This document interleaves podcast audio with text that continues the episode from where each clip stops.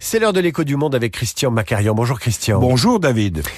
Ce matin, les conflits de forte intensité, Russie-Ukraine ou Israël-Hamas, ne doivent pas faire oublier le continent asiatique qui constitue une réserve de tension, notamment à Taïwan, qui est appelé aux urnes le 13 janvier, c'est dans quelques jours, sous le regard de la Chine populaire. À quoi faut-il s'attendre? 2024 sera une année électorale majeure. Les électeurs de 76 pays se rendront aux urnes, soit 4,1 milliards de personnes, ce qui représente 51% de la population mondiale.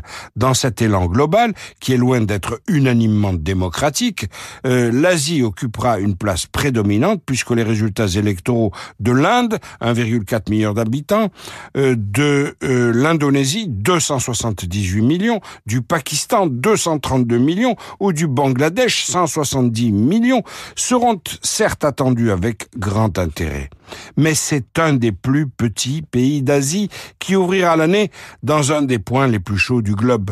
Le 13 janvier 2024, l'attention sera en effet fixée sur Taïwan, dont le scrutin est très important pour définir l'attitude et la stratégie de la petite Chine démocratique face aux géants constitués par la Chine totalitaire. Alors quels sont les enjeux de ce scrutin?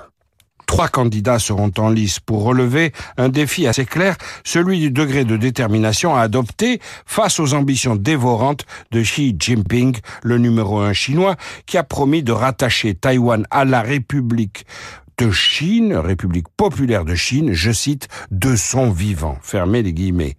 Le candidat qui part favori, William Lai, est actuellement le vice-président de Taïwan, car la présidente euh, sortante, euh, la euh, médiatique Tsai Ing-wen, qui termine son deuxième mandat, ne peut plus se représenter. William Lai appartient au même parti démocrate progressiste que sa prédécesseuse, un parti qui réaffirme haut et fort son farouche attachement à l'indépendance de la petite île de 23,5 millions d'habitants. William Lai est évidemment considéré par Pékin comme un nationaliste endiablé. Alors qu'en est-il vraiment? William Lai suit la ligne de la présidente sortante, mais il est encore plus incisif que cette dernière. Pékin amplifie à loisir la rhétorique patriotique de William Lai en le présentant comme plus dangereux que les deux autres candidats à la présidence. Il est vrai, plus mesuré dans leur discours à l'égard de Pékin. C'est là une manière pour le régime de Xi Jinping de s'inviter dans la présidentielle taïwanaise afin de faire peur aux électeurs taïwanais et de les inciter à voter pour les partisans du dialogue avec Pékin. Mais rien n'y fera. D'une part, les trois quarts des électeurs se considèrent comme taïwanais et non plus comme chinois. En somme, plus la Chine populaire profère de menaces, plus l'esprit national taïwanais se renforce.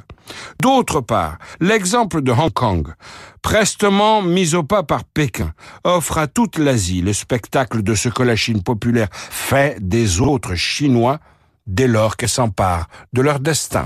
Un scrutin à observer à la loupe et on y reviendra donc euh, le 13 janvier et après euh, dans l'écho du monde avec Christian Acarian. À demain.